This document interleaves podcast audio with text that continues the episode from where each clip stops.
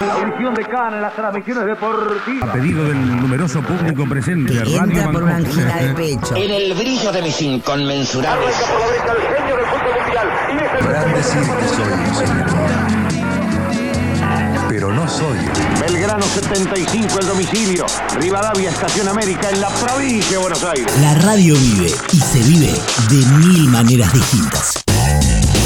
Soy Mirta, ya 75 años prendida junto a la radio.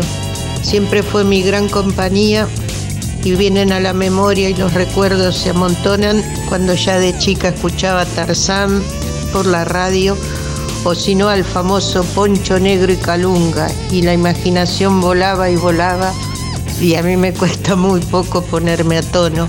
Y a la noche el Glostora Tango Club, donde me encantaba escuchar Argentino Ledesma, era el que más me gustaba. Y bueno, había programas también para entretenimiento, Catita, Luis Andrini, Pepe Iglesias y tantos más. Y qué voces, habían locutores inolvidables como Guillermo Cervantes Luro, y también los domingos me atrapaba la voz del locutor Ricardo Jurado cuando escuchaba los inolvidables partidos de un club que me anda muy mal, Independiente, en la voz de Fioravanti, inolvidable. Y bueno, música, cualquier cantidad de música he escuchado. Ya adolescente, música en libertad, y con los años se fue fortaleciendo con el gran Bochín Marafiotti y apareció la inolvidable voz de Betty Elizalde, que acariciaba mucho el oído.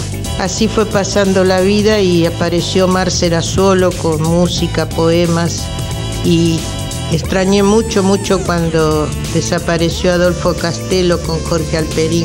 Fueron programas inolvidables y siempre aparece también hoy en día cosas muy buenas como Apo y su poesía, Odolina y periodistas también manteniéndonos al margen y al tanto de todo lo que ocurre en nuestra bendita patria. Feliz cumpleaños, querida radio. Nunca te voy a abandonar. 27 de agosto, Día de la Radio Argentina.